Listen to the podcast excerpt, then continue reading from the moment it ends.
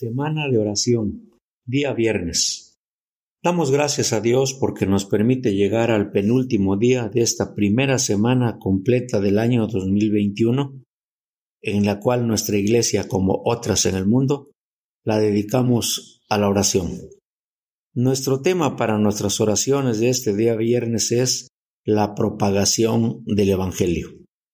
La lectura sugerida se encuentra en Efesios 4 del 11 al 13 que dice, Y él mismo constituyó a unos apóstoles, a otros profetas, a otros evangelistas, a otros pastores y maestros, a fin de perfeccionar a los santos para la obra del ministerio, para la edificación del cuerpo de Cristo, hasta que todos lleguemos a la unidad de la fe y del conocimiento del Hijo de Dios a un varón perfecto a la medida de la estatura de la plenitud de Cristo.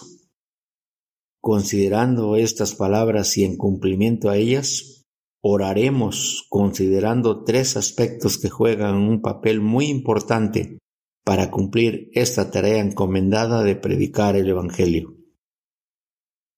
Primero, oraremos por los siervos que salen a cumplir esta misión de anunciar la palabra de Dios.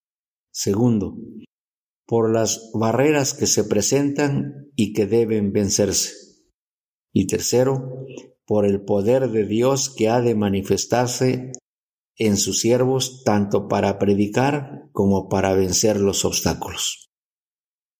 La propagación del Evangelio es la gran comisión que el Señor dejó diciendo, Id por todo el mundo y predicad el Evangelio a toda criatura.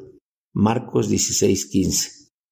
Esta es la misión de la Iglesia y de todos los creyentes, los cuales deben unir sus esfuerzos con el mismo objetivo, ganar almas y lograr que éstas crezcan bajo la dirección de Cristo, quien es cabeza de la Iglesia. El Señor Jesús enseñó con palabras y dejó claros ejemplos con sus acciones acerca de la verdad que necesitaban sus siervos para continuar su obra aquí en la tierra, y los dotó de todos los recursos para que cumplieran esta misión. Su enseñanza dice, recorría Jesús todas las ciudades y aldeas enseñando y predicaba el Evangelio del reino Mateo 9:35. Este es el ejemplo que dejó a su iglesia y a todos los creyentes. Imitémosle. Hoy en día nuestro deber es orar por los siervos que salen por amor del nombre de Él, también por la iglesia local que los envía y que ésta responda supliendo todas sus necesidades. El Salmo 126, dice, irá andando y llorando el que lleva la preciosa semilla. Oremos por ellos para que venzan todo obstáculo que se les presente y que no los venza el desánimo. Asimismo, todos estemos conscientes de que uno siembra y otro riega, pero el crecimiento lo da Dios. Primera de Corintios 3:6. También en nuestras oraciones consideremos y tengamos presentes las diversas actividades que se desarrollan buscando fruta abundante que permanezca. Y oremos por los hermanos responsables que trabajan por amor a Cristo y teniendo en su corazón presentar perfecto en Cristo Jesús a todo hombre. Colosenses 1:28. Como se dijo anteriormente, los siervos al salir se enfrentan a múltiples obstáculos o barreras que en Cristo pueden vencer. Sobre esto el apóstol Pablo dijo, Me he hecho de todo, para que de todos modos salve a algunos.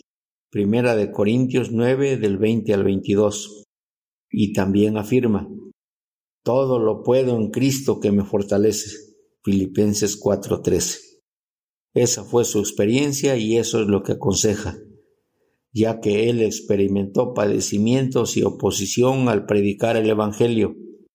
Al respecto dijo, Pues habiendo antes padecido y sido ultrajados, como sabéis, tuvimos de nuevo en nuestro Dios para anunciaros el Evangelio de Dios, en medio de gran oposición. Primera de Tesalonicenses 2.2.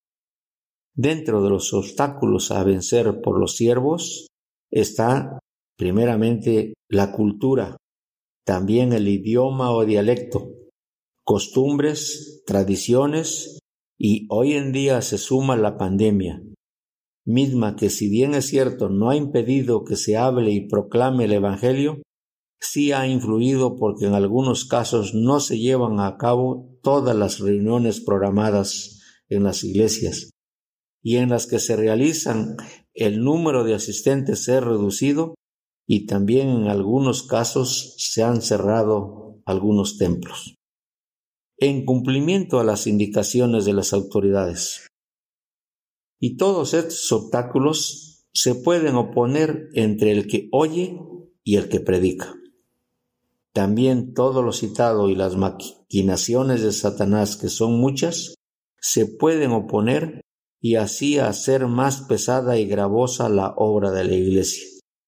Pero, ante todo esto, está el poder de Dios que actúa en sus siervos para presentar y hablar con denuedo el Evangelio de la gracia, y también ese poder actúa para salir airosos de todo obstáculo o barrera que se presentan y obstaculizan su labor. La palabra dice, ante todas estas cosas, somos más que vencedores por medio de aquel que nos amó. Romanos 8:37.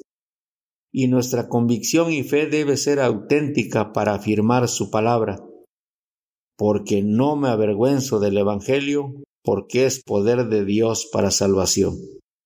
Esta es la seguridad y la confianza del creyente. No obstante, es necesario que como iglesia nos unamos y oremos por los siervos de Dios que van predicando el Evangelio del reino de Dios y enseñando acerca del Señor Jesucristo. Hechos 28:31. Oremos.